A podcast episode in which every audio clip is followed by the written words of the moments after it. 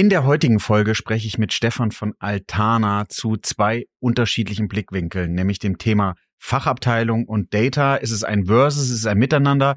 Und Stefan kann dadurch, dass er an beiden schon mal gearbeitet hat, tolle Blickwinkel mit einbringen.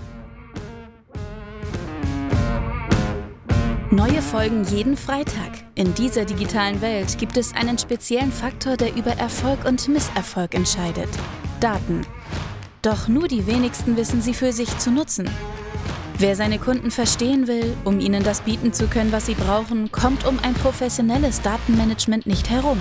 Jonas Raschedi interviewt andere Experten aus den Data-Bereichen und zeigt Schritt für Schritt, wie genau das funktioniert.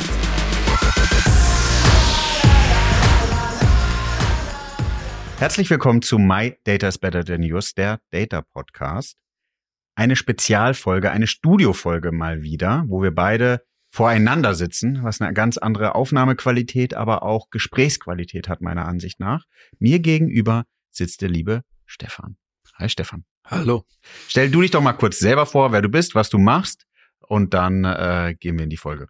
Gerne. Ja, also äh, Stefan Franke, äh, 39, 40 geworden, äh, ja. 40 Jahre mittlerweile alt.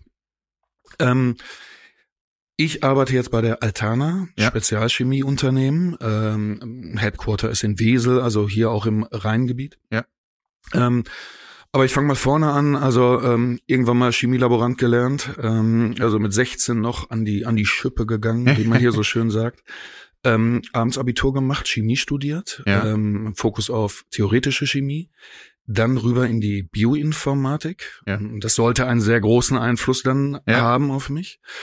Ähm, während dieser Zeit dann in der Forschung der Bioinformatik dann ein MBA gemacht. Cool. Und ähm, quasi also diesen, diesen Hybrid jetzt unterwegs, also wirtschaftlich und chemisch und ja. bin dann in den Einkauf eingestiegen und zwar bei der TESA in Hamburg. Ja. Die sucht nämlich jemanden da, der auch dieses Fachliche mit Chemikalien versteht ja. und andererseits kaufmännisch denken kann. Ja. Und ich dachte damals immer, äh, ja, habe eigentlich auch gerne programmiert, gerne mit Daten gearbeitet. Ja. Mal, mal sehen, wie viel das noch, ja. wie, wie viel ich da noch machen kann. Der Informatik-Part sozusagen? Der Informatik-Part, ja, genau. Also ähm, spannende Zeit dann auch einfach damals mit diesen ersten Methoden, das ist zehn Jahre her, das ganz andere Methoden heute, äh, in Berührung gekommen zu sein. Und dann fünf Jahre beim bei Tesa im Einkauf und siehe da, Daten wurden da von Jahr zu Jahr wichtiger. Ja. Verschiedene Positionen im Einkauf gehabt. Ja. In, in dieser Rolle dann auch tatsächlich schon den Einkauf mit digitalisiert mit den ersten Use Cases. Ja. Und das ähm, gipfelte dann da drin oder es mündete da drin, dass man mir anbot, äh, bei der TESA das Data Lab aufzubauen. Und äh, das habe ich dankend angenommen, war dann also ähm, drei Jahre für den Aufbau des Data Labs ähm, zuständig und da haben wir jede Menge Use Cases, äh, datenzentrische Use Cases, dann aber für alle Unternehmensteile gemacht. Und ähm, ja, dann hatte ich das Angebot tatsächlich wieder mehr auf Fachbereichsseite zu wechseln, wieder in den Einkauf bei der Altana. Die suchten nämlich da jemanden, der insbesondere den Einkauf auch digitalisiert, weil dort Daten gerade eine große Rolle spielen. Und den Job mache ich jetzt. Was, holen uns noch mal kurz ab, was ein Data Lab ist was ihr, was ihr da gemacht habt? Bei der TESA. Ja, also der Aufbau war, die, das Unternehmen TESA fragte sich, was macht digital mit uns? Was, ja. was, was sind Dinge, die wir beachten müssen? Und TESA ist ja eigentlich B2B-driven und gar nicht so B2C-driven. Exakt, also äh, die TESA im, im deutschsprachigen ja. Raum ja ein stehender ja. Begriff ja. Äh, mit dem berühmten TESA-Film ja. und äh, der macht tatsächlich oder insgesamt diese Konsumerprodukte, die die machten damals, als ich noch bei TESA tätig war, circa 20 Prozent des Umsatzes aus. Ähm, 80 Prozent wirklich B2B-Business. Ja. Insbesondere Automobil. Ähm, also es, es, ich habe mal Schätzungen gehört, dass in jedem Auto irgendwie zwischen acht bis elf Euro Tesa-Produkte mitfahren. Also ja. das war das war damals so eine, so eine Sales-Rechnung, die äh, ich mitbekommen äh. habe. Ähm, dann auch ganz stark ähm, Electronic Devices, also insbesondere auch Smartphones. Okay, spannend. Also da sind damals auch, äh, bisschen veraltetes Wissen vielleicht, ja. aber da waren größer 50 Klebebänder wirklich verbaut in so einem Device. Ja. Ähm, und vielleicht kurzer, kurzer Ausflug, das Kleben ist gar nicht da, das Kleben, Klebebänder gibt's viele. Ja. Man brauchte oft diesen Added Value nochmal. Also das Klebeband kann, weiß ich nicht, ähm, ähm, federt Stöße ab, filtert Frequenzen raus in Oh, Stimme ja. oder in Licht Ja. und so weiter. Also also sehr technologische Produkte. Ja, und dann auch äh, Spezialanwendungen, das äh, äh, industriell, die Stargrab. Und was habt ihr, also was war der Mehrwert oder was hat man sich versprochen vom Mehrwert Data Lab bei TESA? Also ich glaube, das ist ganz, ganz klassisch in vielen Unternehmen. Ich glaube, am Anfang stand im Management die Frage, dieses Thema Daten, was macht das denn mit uns? Das Ja. ist immer so dieses eine, ich, Ja. da kommt was, was, was ist das Was denn? bedeutet da das, muss, ja? Was bedeutet das? Da muss man sich mal drum kümmern. Und ähm, eine natürlich oder eine mehr intrinsische Motivation für Daten sieht man dann immer in den technischen Bereichen. Also auch TESA war, genauso wie Altana, sehr forschungslastig. Sehr viele, ähm, bin für Chemieunternehmen unterwegs, also sehr viele ähm, ähm, Chemiker, die da auch mit einem gewissen Daten-Know-how natürlich auch Ja. ihre Arbeit Deren, machen. deren Job sozusagen, sie Exakt. arbeiten viel mit Daten oder Informationen, ja. Genau. Und da konnte man sich natürlich auch vorstellen, also da müssen doch Use Cases drin sein. Äh, Und wir haben ja so viele Daten. Das, das höre ich immer wieder. Ne? Also das stellt sich dann am Ende immer ganz anders raus. Aber so, wir haben viele Daten und was, was können wir denn damit machen? Das waren so die, die Hauptmotivation, sich dem Thema zu widmen. Also ähm, R&D klassisch für Data. Im Endeffekt ja. Ja. ja. Also ja. Versuch's gerade zu framen. Das, das ja. war das Ziel, genau. Ähm, oder sagen wir mal äh, viel POC und was können wir dann danach äh, skalieren Ja. noch? Ja. Also ein klassisches zentrale Strategie, Innovation, Testen und dann in die Organisation tragen, wenn, Exakt. wenn jemand sagt, das brauche ich. Ja, ja. Genau. Was, um die Hörer und Hörerinnen nochmal abzuholen, Stefan, was total spannend war, ist, du warst auf der Fachseite, du bist auf die Data-Seite und du bist jetzt Ja. wieder bei der Fachseite. Ja. Das heißt, ich kann mit dir sehr schizophren über beide Seiten sprechen. Äh, tatsächlich, ja. ja äh, Und deswegen ist total spannend. Aber nimm uns nochmal und die Hörerinnen nochmal mit. Was machst du jetzt bei Altana? Ja. Um zu verstehen, aus welchem Blickwinkel sprichst du gerade, mhm. um dann auch nochmal zu sagen, okay, es ist, glaube ich, keine klassische Folge, die ich sonst so mache, weil über ich habe noch gar nicht so sehr mit Fachabteilungen gesprochen, sondern immer mit Data-Leuten. Ja. Ähm, und du kannst, glaube ich, einen total neuen Blickwinkel mit reinbringen. Ja, gerne. Also, was mache ich? Im Endeffekt, also mein Titel ist Head of Procurement Excellence. Ja. Das ist erstmal, ich sage mal, eine Bewegung im Einkauf, die gibt's jetzt schon ein bisschen länger. Es geht um Prozesse, wie machen wir Dinge besser. Ähm, ist Im alle- Einkauf. Im Einkauf, Ja. genau. Und ist aber auch nicht so ganz, ganz fest definiert. Und ähm, ich habe drei Hauptaufgaben. Das eine ist tatsächlich, bei mir liegt das Einkaufscontrolling. Das ist schon mal sehr, sehr datenlastig. Definitiv. Da muss ich gleich noch mal ein bisschen was über die Altana erklären, dann merkt man auch, welche Komplexität Ja. wir da haben. Dann das Thema Nachhaltigkeit ist wirklich, also ist überbordend mittlerweile im Einkauf. Ja. Ähm, weil wir, wir vor ganz großen Herausforderungen stehen, einerseits aus, aus, aus äh, die, die Anforderungen, die wir haben, sowohl von unseren Stakeholdern als aber auch ähm, Lieferkettengesetz ist, wie der Name schon sagt, ein Gesetz, Ja. welches wir erbringen müssen. Und der letzte Teil, den wir dann haben, ist äh, tatsächlich die pure Digitalisierung von Wissens- zu Prozessdigitalisierung, äh, wo wir uns in meiner Gruppe drum kümmern. Spannend. Das heißt aber, die zwei Hauptthemen, oder das eine, von drei Themen ist ein Thema maximal datengetrieben. Ja. Einkauf, Controlling. Ja. Und da bist du, wie, erzähl noch mal kurz was zu Altana, damit wir man versteht, was sind die Herausforderungen? Und wie groß seid ihr überhaupt? Also die Altana selber, die, ähm, also wir sind erstmal ein Spezialchemieunternehmen, habe ich Ja. schon mal ganz kurz ähm, Angerissen? Äh, angerissen. Ja. Die Altana selber verkauft keine Chemikalien. Wir sind die Group und wir haben ähm, vier Divisionen. Wir nennen die Division auf die Bus- Business Line auch ein Ja. Begriff. Also das sind aber sehr, das sind unsere, das sind eigenständige Chemieunternehmen. Weil Ah. das muss man da wissen. Wir haben einen dezentralen Ansatz. Das ist auch extrem wichtig. Das hat sehr, sehr viele Vorteile für unsere Kunden. Im Datenbereich sorgt das für viel Heterogenität. Ja. Ähm, und diese, wir sind ein Global Player. Wir haben diverse M&A-Aktivitäten über die letzten Jahre gehabt, um uns da auch in den Märkten, in denen wir unterwegs sind, nochmal zu festigen. Und ähm, da sorgt natürlich auch immer wieder ähm, für, für, für heterogene Datengemenge. Ähm, unsere Aufgabe im Einkaufscontrolling ist aber genau dieses, die, wie ist die Kostenentwicklung, wie ist die Komplexitätsentwicklung im Einkauf, das zu tracken. Und Das ist im Endeffekt auch dann das ba Data Backbone, was wir wiederum für Nachhaltigkeit brauchen. Und das ist der Bereich, wo wir gerade ganz viel ähm, oder neue Technologie einführen, um äh, die Sache zu handeln. Aber ihr sitzt, du sitzt, lass es mich Holding nennen oder in der übergeordneten Struktur Ja. für die vier Organisationen.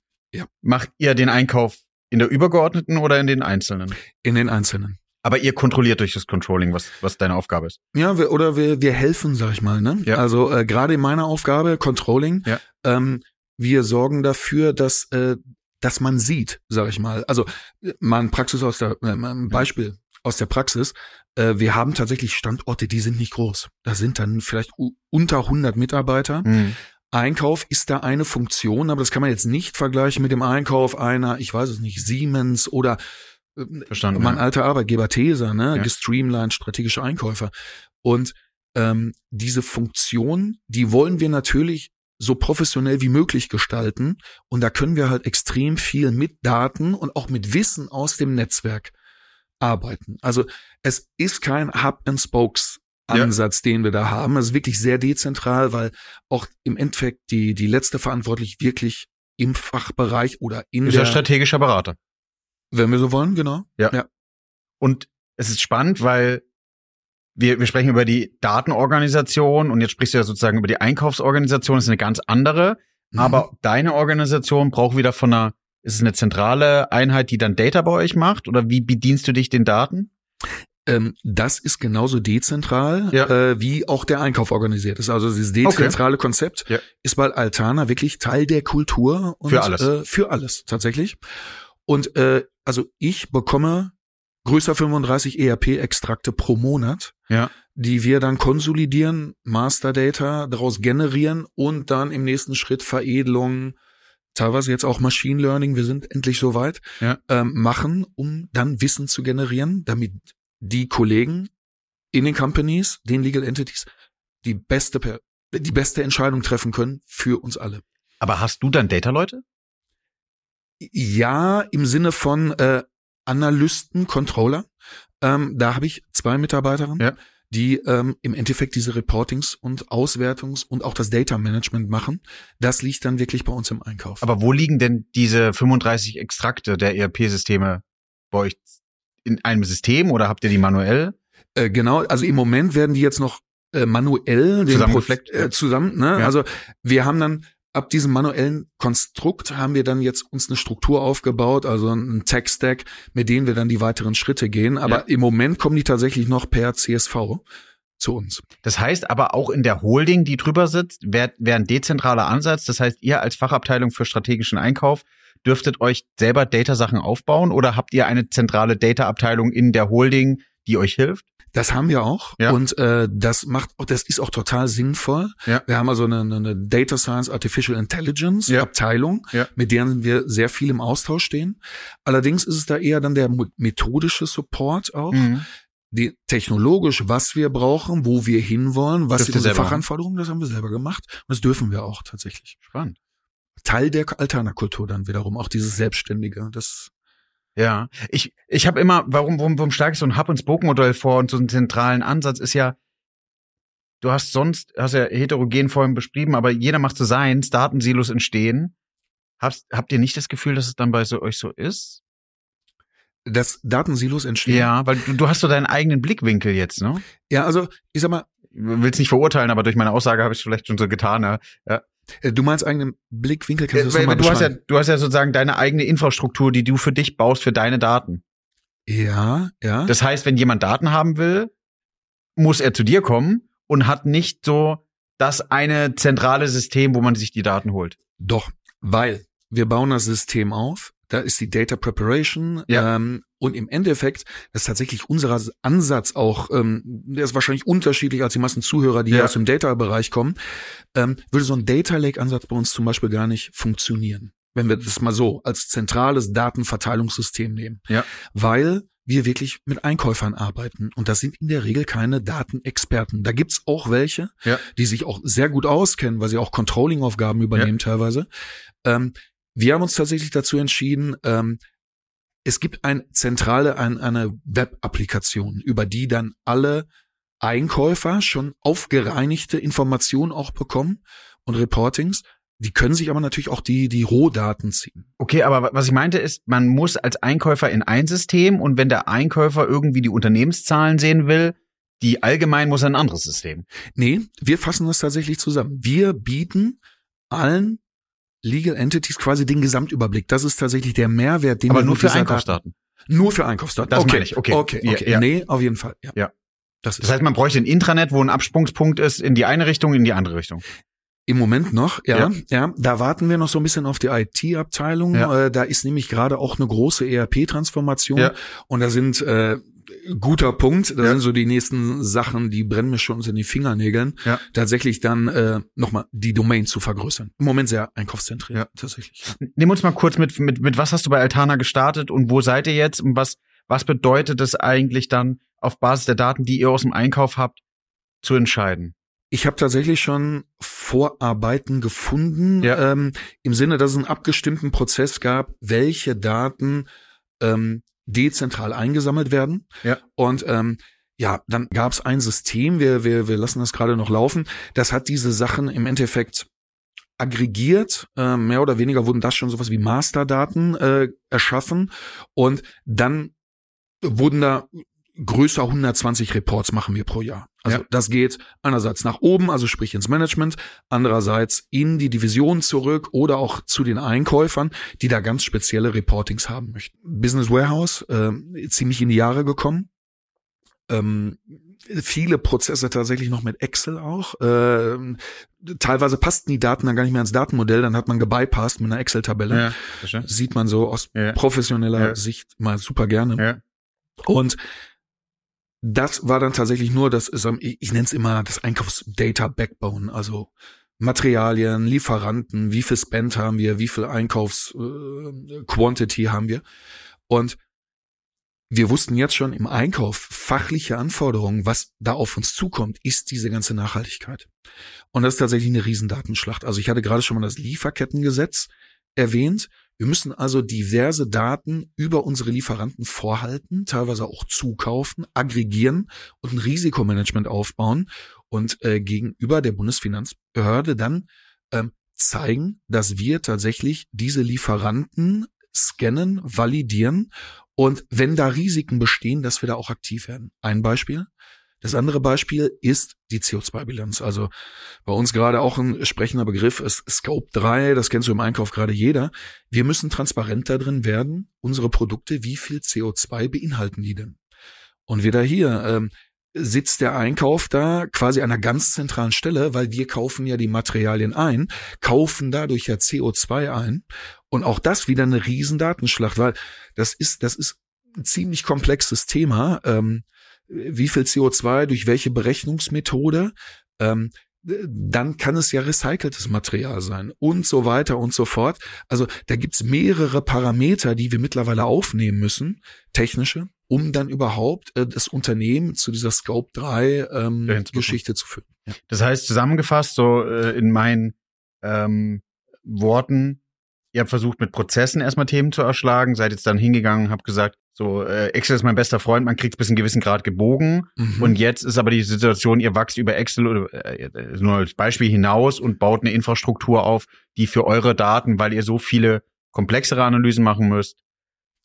Das war der Punkt. Also Ja. mit den Anforderungen, die man da jetzt fachlich gesehen Ja. hat und dem System, dem Ist-System, da kann man nicht mehr weiter. Also das ist äh, Und ihr dürft selber entscheiden. Das heißt, in dem Fall hast du gar nicht so die Situation, du musst auf die, es ist ja immer diese, dieses Böse, deswegen spreche ich gerne mit dir drüber, so dieses, die Fachabteilung wartet auf die zentrale Data-Abteilung, die Fachabteilung wartet auf die zentrale IT-Abteilung. Das habt ihr ja nicht, weil ihr die Sachen aufbauen dürft. Bleibt dran. Ganz kurze Werbung. eine kleine persönliche Bitte an dich, liebe Hörer und liebe Hörerinnen. Und zwar möchte ich meinen Podcast stetig verbessern und an eure Wünsche anpassen. Deswegen gibt es jetzt eine kleine Umfrage und zwar findest du den als ersten Link in den Show Notes. Da kannst du einige Fragen zu meinem Podcast beantworten und es würde mich extrem freuen, wenn du dir Zeit nimmst und wirklich alle Fragen einmal individuell ausfüllst. Vielen, vielen Dank. Jetzt geht's weiter. Werbung Ende. Also wir dürfen das aufbauen, ähm, Mhm. aber jetzt mal ein Beispiel. Ja. Wir stimmen uns ab. Und das ist tatsächlich auch, weil mein Budget liegt dann tatsächlich entweder in der Digitalabteilung oder in der IT-Abteilung für solche Themen. Ja. Und durch so einen Prozess stellt man natürlich dann auch sicher, dass man miteinander redet. Und Okay, sehr das schön. ist tatsächlich ziemlich, äh, ziemlich wichtig auch bei uns. Ja. Die Einleitung war ja, Stefan, du warst mal in der Data-Abteilung, warst in der Fachabteilung. Ja. Ähm, was glaubst du denn, was sind so die großen Herausforderungen, was sind so die vielleicht Vorurteile, die es gar nicht gibt? Also die man, wenn man dann beide Seiten kennt, so, ähm, da gibt's, ich, mir fällt der Name nicht ein, da gibt's ja diesen einen Spruch oder diese eine Geschichte mit behalt dein, dein Hammer, ähm, wo der Ja. Nachbar sozusagen, er grüßt mich nicht mehr und äh, jetzt will ich einen Hammer ausleihen und er mag mich nicht mehr und man läuft nur noch zur Tür, macht die Tür auf und schreit ihm ins Gesicht, behalt dein Hammer, obwohl man noch gar nicht gesagt hat. Also diese Vorurteile, die entstehen. Wie ist es denn bei Data und der Fachabteilung?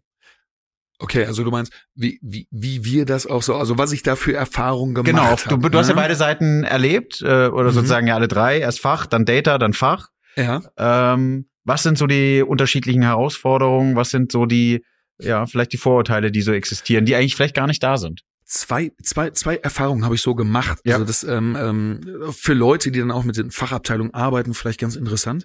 Es macht, es hat für mich immer einen riesen Unterschied gemacht, ähm, ob die Leute aus der, aus der, als ich noch im Data Lab war, Ja. ob die Leute aus dem technischen Bereich kommen Ja. oder eher aus dem Business-Bereich. Ja. Ich habe zum Beispiel mit Business-Leuten mehr die Erfahrung gemacht, die haben mit einer Vision gearbeitet. Die Ja. haben in Prozessen gedacht. Die wussten so, wo sie hinwollen. Ja. Die haben so aus dem Kunden gedacht. Ja. Und denen war das Technische so ein bisschen egal. Mhm. Das ist immer eine, äh, diese Art der Zusammenarbeit ist dann immer ganz, ganz fruchtbar gewesen, weil die haben das Technische komplett dir überlassen Mhm. und gesagt, guck mal, wie du das machst. Und ich weiß aber, was mein Ziel ist. Die hatten den Case immer ganz gut bestimmt. Unterschiedliche Erfahrungen war das so ein bisschen in technischen Abteilungen oder auch ähm, insbesondere R&D, wenn man mit denen zusammengearbeitet hat, weil man sich schon, und das stimmt ja auch durch seine, durch seine eigentliche Arbeit so ein bisschen prädestiniert fühlte, auch, mit- bei der Technik mitzuarbeiten. ja. Und dann wird es ein bisschen schwierig auch manchmal, wie man sich da so koordiniert. Das ist einerseits total hilfreich, wenn du in die Datendomain, wenn ins Data Engineering gehst, da können die dir nämlich super gut helfen. Das ist dann oft bei einer Business-Abteilung eher nicht so. Da brauchst du ja den Controller, der kennt sich dann da aus. Ähm, andererseits ähm, gab es dann aber auch manchmal so, so, so, so Gedanken, die waren dann einfach auch technisch nicht umsetzbar, weil da fehlte dann tatsächlich dieses tiefe technische Wissen in Algorithmen beispielsweise oder, oder Data Modeling, gerade bei den ersten Schritten. Ähm, und das hat es dann da manchmal so ein bisschen komplizierter gemacht. Und ähm, vielleicht dann, also das erstmal in der Kommunikation, das ist eine ganz andere, da muss man sich tatsächlich auch Ja. drauf einstellen, habe ich gemerkt. Also Kommunikation mit dem Fachbereich Ja. war der erste Punkt. Der zweite tatsächlich, ähm, es war in der Vergangenheit, also ich habe mal, eins, eins meiner größten Projekte damals in der, in der Data Lab Zeit war tatsächlich die Digitalisierung der Forschung und Entwicklung bei der, bei der TESA, die wir da gestartet haben.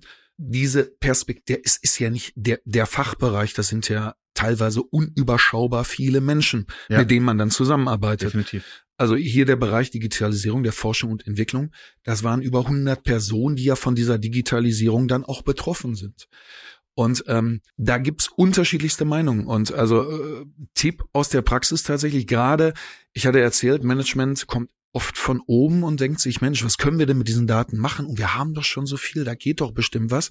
Und ähm, da muss man tatsächlich von oben nach unten ganz konkret auch wirklich in die Definition gehen.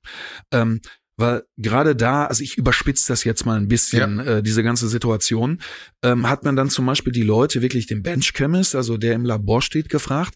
Der hatte natürlich viele Wünsche an der Digitalisierung, die ihm so unter die Nägeln brennen, was ich auch total nachvollziehen kann. Also Ja.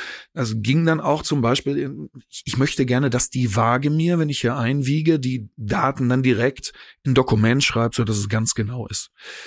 Kann man machen. Ne? Das ist ein Use Case Ja. äh, in der Digitalisierung. Wenn man aber ganz oben gefragt hat, was, was, was versprecht ihr euch denn hiervon? Was soll hier am Ende rauskommen? Und äh, ja, da war dann, ähm, da war der Gedanke, wir denken, dass Daten, Algorithmen, AI bei uns eine riese, riesen Rolle spielen kann. Und wenn das soweit ist, wollen wir das nutzen können.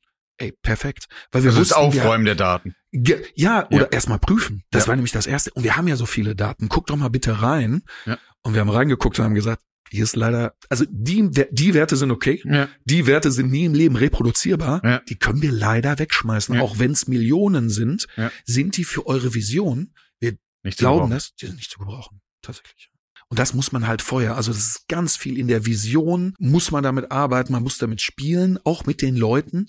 Wir haben die zum Beispiel immer gefragt, dann, äh, wir haben so äh, Purpose gemacht, also im, im Sinne von, nimm dich mal, stellen wir uns mal vor, dein Labor würde morgen Startup werden. Du wärst gar nicht mehr Teil der, der TESA. Ja. Ähm, was ist dein Produkt? Und was gibst du denn nach oben, also zu dem nächsten, was verkaufst du eigentlich als Labor ja. und was bekommst du als Labor und wie können wir das vielleicht auch digitalisieren? Wie ist deine ja. Wertschöpfung und was sind da durch die Prozesse für Möglichkeiten? Ja.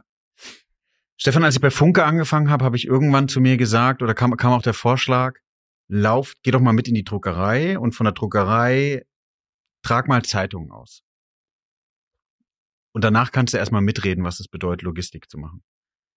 In der Redaktion war ich nicht, das sollte ich mir vielleicht auch ähm, nochmal anschauen. Ich glaube, das ist ein guter Punkt. Glaubst du, dass du anders wahrgenommen wirst und besser mitreden kannst, wenn du sozusagen auf der einen Seite warst oder auf der anderen Seite warst, weil du die Probleme mehr verstehst? Ich bin ja als, als Chemiker, arbeite ja. ja jetzt schon immer in chemischen Unternehmen. Ja. Ähm, und ich habe ja auch die Ausbildung tatsächlich bei der Evonik gemacht. Das heißt, ich bin schon so lange in der Industrie, ja. dass ich das nicht mehr so nachvollziehen kann. Ich kann, ich kann mir immer vorstellen, dass es Sinn macht. Aber ich, ich habe da so eine Geschichte, die hat mich tatsächlich ziemlich geprägt. Ja. Ich weiß gar nicht, ob es eine Urban Legend ist. Ja. die Geschichte geht so. Ja. Es gibt einen Rolltreppenhersteller ja. und der hat X Data Science drangesetzt, Predictive Maintenance machen. Und die tüfteln überall Sensoren dran, Daten, nichts klappt. Also sie sind frustriert, obwohl sie wirklich alles geben, was in ihrer Macht steht, um hier ein Predictive Maintenance Modell zu liefern. Und die Geschichte geht so weiter, dass irgendwann so ein altgedienter Monteur vorbeikommt an der, an der Rolltreppe und sagt zu denen, hört ihr das? Wenn die so pfeift, dann ist sie in einer Woche steht die still. Und die Legende geht weiter. Die installieren wirklich dann eine Sensorik, äh, auf, auf, die wollen eine Frequenz, die filtern ja. eine Frequenz und es ist tatsächlich reproduzierbar. Es sind viele Dinge in Daten versteckt oder in, in, Daten sind versteckt und man weiß gar nicht, wo die hin war. Also wenn diese Geschichte stimmt, ich weiß auch noch, wo ich die gehört habe, dann ist das für mich tatsächlich ein ziemlich plakatives Beispiel. Ja, aber genau, genau das meine ich doch. Wenn du du, du kannst in der Data-Abteilung irgendwas machen, du kannst auf Fachabteilung irgendwas machen, aber wenn du nicht ordentlich miteinander sprichst, Exakt. funktioniert's nicht. Und darauf will ich hinaus. Man muss doch mal die Rolle des anderen einnehmen. Das ist ein, Beispiel dafür. Ja. Ne? Ja, ja, also definitiv. Das, ist, das äh, hätten die sich vorher mal mit dem Monteuren ja. unterhalten oder wären mitgelaufen, ja. hätten die für ihre Algorithmen eine ganz andere Perspektive ja. wahrscheinlich bekommen. Ja. Und die Zeit wäre nicht, Zeit ist aktuell mega wertvoll, ja. äh, wäre die Zeit nicht so vergangen und dann wäre was, wäre vielleicht was Spannenderes gekommen. Ja, also äh, sei es drum, ob sie wirklich so ist oder nicht, die Geschichte, aber ich glaube, es ist ein gutes Beispiel, nochmal ein Aha-Effekt für, ähm, dass man miteinander sprechen kann. Ich hätte auch noch ein zweites Beispiel, wenn ja. du möchtest. Schieß los. das war wirklich, also äh, bei Altana reden wir auch immer ganz viel von der Kraft der Kaffeeküche, ne? Also ja. in der Kaffeeküche ja. zufällig, das äh, für Data-Leute auch tatsächlich ein riesen, ein riesen Hub, wo sie Sachen mitbekommen. Ähm, und, und Use Cases entwickeln können. Und es war tatsächlich mal äh, bei Tesa so, wir machen ja die Fliegengitter. Ja. Und ähm, da, da standen, da standen Sales neben mir, wie sich ja. dann später rausstellte. Und äh, der guckte auf seine App und sagte, ach toll, in den Alpen haben wir Schnee. Dann verkaufen wir bald wieder ganz viele Fliegengitter. Ich so, wie? In den Alpen Schnee und jetzt verkaufen wir Fliegengitter? Ist so kalt. Ja. Äh, und er sagte, ja, also wenn wir extreme Schneefälle in den Alpen haben und das taut dann auch noch schnell, ja. haben wir viel Überschwemmung dann können die Mücken da ihre Eier reinlegen und spätestens im Frühling brauchen die Leute dann Fliegengitter. Und diese, diese Kausalkette, die immer erklärte, die kannst du dann natürlich, wenn du dich mit Daten beschäftigst, gibt es denn Daten über Wetter und über Schneefälle? Ja. Und können wir nicht die Pegel der Flüsse sehen? Und können wir nicht eigentlich daraus ein Forecasting machen? Ähm, wir haben den dann damals nämlich genommen, ähm, äh, weil wir auch viele andere Use Cases haben, aber diese es einfach ist, ja. Diese Kausalkette und auf einmal können wir da Daten, äh, da gibt's wirklich Daten für und wir können daraus was bauen. Ja. Äh, super spannend. Ne? Wenn wir jetzt nach Altana schauen, was sind so die Use Cases im Einkauf, im Controlling, wo du vielleicht als äh, zentrale Abteilung, vor allem die, den starken dezentralen Units, wirklich mal so äh, den Aha-Effekt bescherst. Gibt's da schon was? Wie weit seid ihr da? Ja, das, das, äh, wir sind jetzt einerseits diese ganze Backends, ja. äh, Backend-Technologie, was machen wir mit Daten, interessiert außerhalb der Data-Leute keinen. Also ja. auch wenn man da selber für brennt. Ja. Ähm, die Infrastruktur sozusagen. Die Infrastruktur. Ja. Also ist aber auch fair. ist fairer Point, ne? Weil die wollen ja wissen, was kommt da hinten für mich raus. Ja. Und ähm, also wir, um das nochmal kurz zu erklären, wir haben da, äh, also ich bin großer Fan statt Data Lakes für Fachabteilung. Tatsächlich haben wir ein, ein Graphenmodell, ein Knowledge Graph implementiert, Ja. ähm, weil der, weil der sehr, sehr gut auch zu erweitern ist und sehr gut auf kategorischen Daten arbeiten kann. Davon hat Mhm. man im Einkauf ziemlich viel. Ja. Und damit können wir tatsächlich unser Wissen abbilden. Und der erste Use Case, den wir da jetzt aufgebaut haben, wir haben jetzt quasi ein, ein Frontend auf dem Graphen gebaut. Und das ist ein so, also wir nennen es intern exploratives Frontend. Das heißt, um mal einzuordnen, 17.000 Lieferanten, mehr als, mehr als 50.000 verschiedene Rohstoffe auf, auf über 35 Legal Entities. Es gibt für den einzelnen Einkäufer bei uns extrem viel zu entdecken, was andere machen, wie andere Probleme lösen, wo andere Lieferanten haben. Und dieses ganze Wissen haben wir in den Frontend gespielt, das explorativ ist. Das bedeutet, die per Klick kommst du auf Detailseiten, die dir dann, du kannst quasi durch unsere Daten surfen. Und das ist tatsächlich etwas, da haben wir gerade sehr gutes Feedback bekommen, weil jetzt auf einmal dieses Wissen, haben schon immer früher mal gesagt, wenn Altana wüsste, was Altana Ja, ja. weiß. Und diesen Das Zugang gibt in gibt jedem es jetzt. Unternehmen, das, äh, Ja. ja den Und zwar nicht wieder ein Reporting, sondern wirklich jetzt explorativ. Weil wir, Self-Service ist ja fast wie Self-Service, oder? ist wie ein Self-Service. Ja. Jetzt sind sie auf den Geschmack gekommen. Jetzt Ja. wollen sie auch die ganzen Rohdaten Ja, darunter ja, ja. haben. Das, das liefern wir jetzt gerade, Ja. implementieren wir. Ähm, das ist die eine Sache. Und eine andere Sache, die wir aber noch nicht ausgerollt haben, das ist jetzt so gerade entwächst dem POC, aufgrund dieser, auf dem Grund dieser, wir haben auch Redundanzen im Einkaufsportfolio und ähm, da bieten sich natürlich dann auch mal so, so neuronale Netze zum Forecasting an. Da wir auch so viele verschiedene Chemikalien kaufen, gibt es da abhängig zu Abhängigkeiten zueinander. Also sprich, der eine Rohstoff geht immer ein Monat, steigt ein Monat vor einem anderen in einem, in seinem Preis. Ja. Und siehe da, wir, wir haben da jetzt ein neuronales Netz drauflaufen. Das, äh, das macht vier Quartale. Das erste Quartal, da ist der Mensch und die Maschine gut. Und die Maschine tatsächlich total gut performt, sind die anderen Quartale, also äh, die, die nächsten drei, weil es anscheinend Muster erkannt hat, ähm, ähm, wie sich der Preis bewegt. Und es ist unheimlich äh, genau, genauer als der Mensch. Das halten wir aber, das beobachten wir noch, jetzt gerade auch mit den Noch neuen Testphase, Daten. ja, ja. Testphase. Ja. Wir kommen auch aus sehr volatilen Zeiten, das muss man auch mal sagen. Definitiv, ja. Trotzdem hat die Maschine extrem gut geliefert. Und das ist natürlich dann jetzt der Service von morgen. Also einerseits ähm, wirklich Unterstützung in solchen kniffligen Prozessen, wo wir Support liefern möchten, äh, also in den, in den Einkaufsprozessen. Andererseits ähm, dann aber auch noch mehr wissen, weil der Einkaufsjob wird komplizierter, gerade wenn es um Nachhaltigkeit geht. Und da machen wir alle jetzt, das lernen wir alle jetzt gerade im Einkauf und ihn dazu supporten, ist tatsächlich für uns extrem wichtig. Was machen deine Lieferanten? Wo musst du hinschauen? Äh, was gibt's für Alternativen? Ähm, also da machen wir extrem viel. Ist, ist, ja, ist ja eigentlich der Klassiker, ne? Irgendwie vom, vom Analytics-Reifegrad, erst historisch, Ist-Zustand und jetzt perspektivisch, predictive, wo kann ich Forecasting sehen. Ja. Ja. Wenn du auf Fachabteilung sitzen würdest oder auf Data-Abteilung, was würdest du den Ansprechpartnern in den Abteilungen mitgeben, wenn sie eine gute Weiterentwicklung brauchen ähm, in der Zusammenarbeit? Wenn du der Coach wärst, wenn du sozusagen der, wie sagt man, äh, nicht Dolmetscher, sondern der der Schlichter wärst, wenn man es jetzt mal übertreibt, Okay. für beide Seiten. Wie würdest du rangehen, um zu sagen, äh, wie könnt ihr gut miteinander zusammenarbeiten? Eine Sache, mit der ich sehr gute Erfahrungen gemacht habe, gerade auch im Digital Development Office, also im DDO damals. Mein Data Lab war ja Teil von einer größeren Digitalisierungseinheit. Ja. Ich habe mich um Daten gekümmert, die andere um andere Themen. Ich habe immer wieder Erfahrungen gemacht. Also Data und Fachbereich trifft aufeinander. Vergesst diese, diese riesen Meetings, vergesst dieses, also äh, auch dieses immer lose Zusammenarbeiten und hier mal, ich schicke dir mal eine PowerPoint, komm, wir machen mal kurz hier einen Call. Ich bin tatsächlich ein Freund davon, wenn ihr jetzt was erreichen wollt, macht es fokussiert, macht es in einem Team. Was dann wirklich aus beiden Seiten Besteht. au besteht, aufgebaut ist.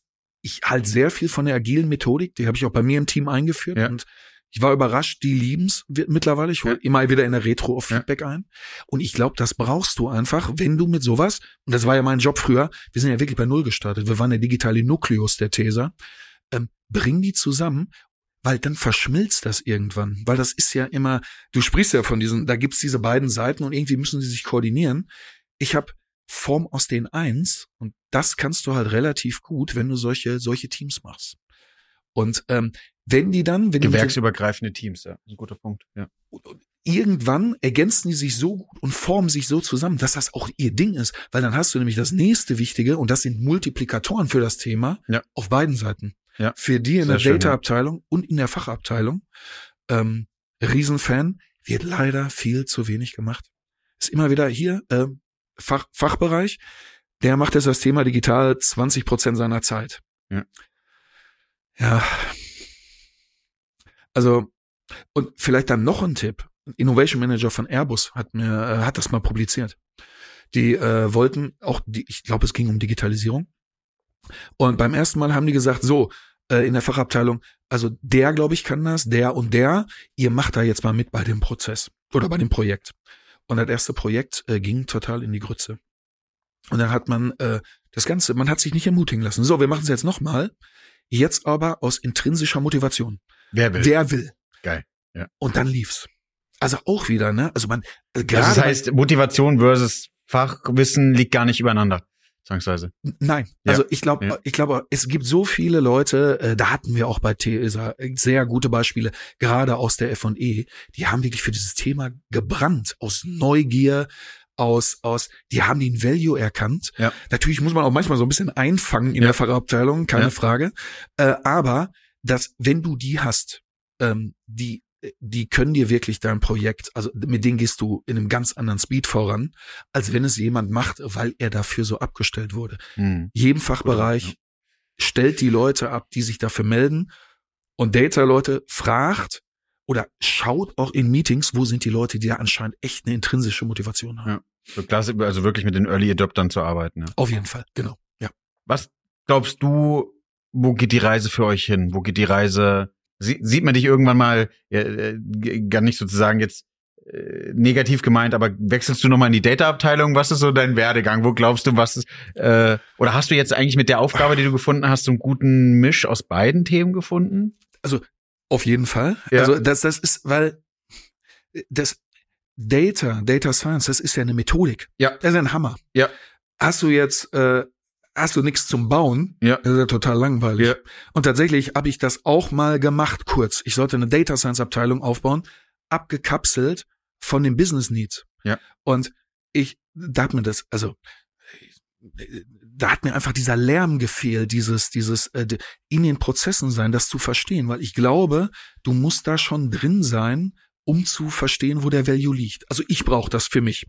Ähm, das habe ich auf jeden Fall festgestellt. Verstanden. Ähm, und so brauche ich das. Das ist eine Sache, ne, da kann ich das und ich kann die Entwicklung gerade nicht abschätzen. Wo wird die Reise hingehen?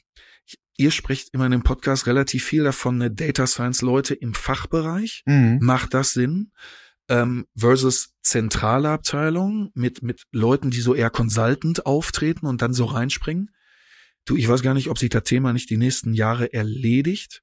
Einerseits, weil die Technologie, also du magst ja auch Analogien, ne? Ja, ja, sehr Äh, gerne. Schieß los. Analogie, Analogie Auto. Mein Opa hat immer erzählt, wie er den Käfer noch alleine repariert hat. Ja. Simple Mechanik, überschaubar. Ja. Gut, der war Dreher, also Ja. heute ist Verspannungsmechaniker heißt Ja. das, glaube ich.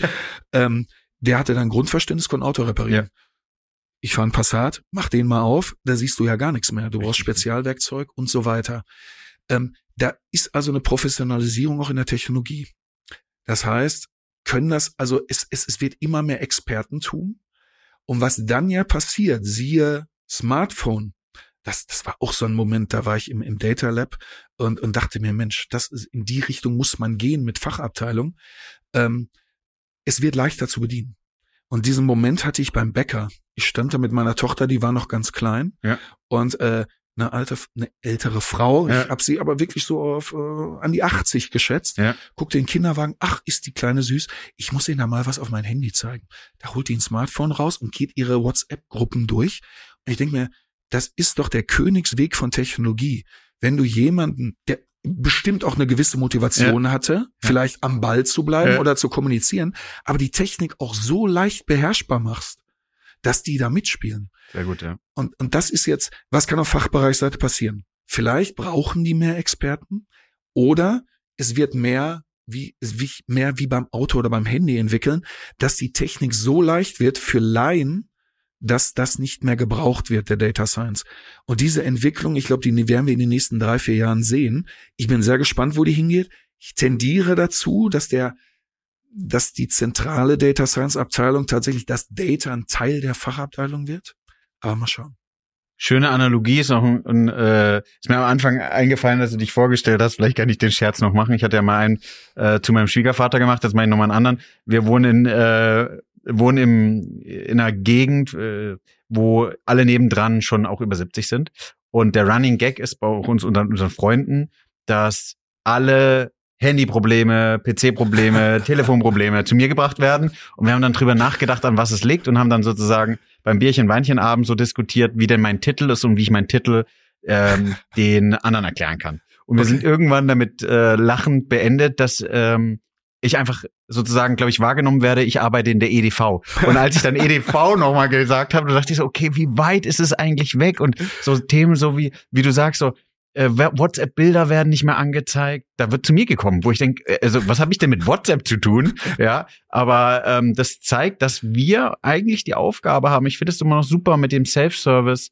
Wir sind jetzt gerade in Entwicklung, dass wir den Personen noch helfen, Fahrrad zu fahren, in der mhm. Analogie, um irgendeiner Analogie zu bleiben. Irgendwann gehen die Stücksräder weg, aber irgendwann wird Common Sense sein, dass vielleicht unsere Kinder schon AI, KI, Data Science ganz anders wahrnehmen und ganz anders nutzen können, weil sie anders damit aufgewachsen sind. Ja.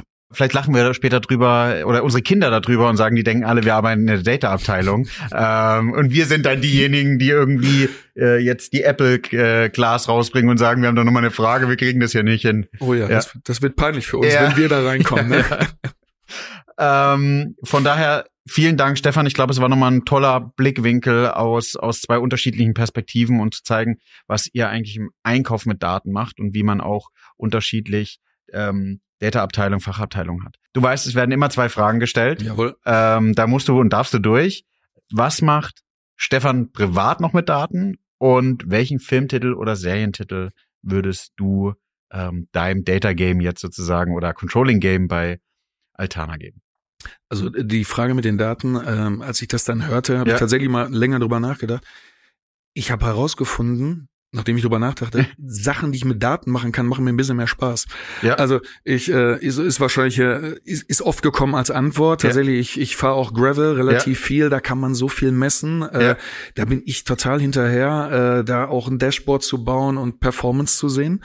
Äh, das macht total Spaß. Aber Thema auch Finanzen. Ne? Also ich kann man vielleicht jemanden nennen, Finanzguru, diese, ich baue mir da andauernd Dashboards und äh, also tatsächlich Dinge, die ich mit Daten machen kann, machen mir Spaß. Programmiere auch in der Freizeit, wenn ich mich entspannen möchte mit Python ein bisschen. Also ähm, so das, das zum Thema Daten. Ähm, und beim, bei dem Film, äh, wir haben unsere Software auch immer wichtig, einen Namen. Ich habe immer meinen, meinen Daten, auch äh, Datenprodukten auch Namen gegeben, ja. die möglichst auch intuitiv sind. Ja. Und unser, unser neuestes jetzt hier bei der Altana heißt Empower. Ja. Und tatsächlich Schön. würde ich das, äh, würde ich den Filmtitel dann em Empower nennen. Ja. Und äh, weil ich immer versuche, digital muss auch schnell gehen. Ich bin ein totaler Freund von nicht zu viel Zeit mit dem POC zu verlieren. Ja. Alternativ hätte ich noch Speed, weil, äh, aber den Filmtitel gab's schon. Ja. Cooler Film. Ja, ja. Sehr schön. Vielen, vielen Dank für die Folge. Ich bedanke mich.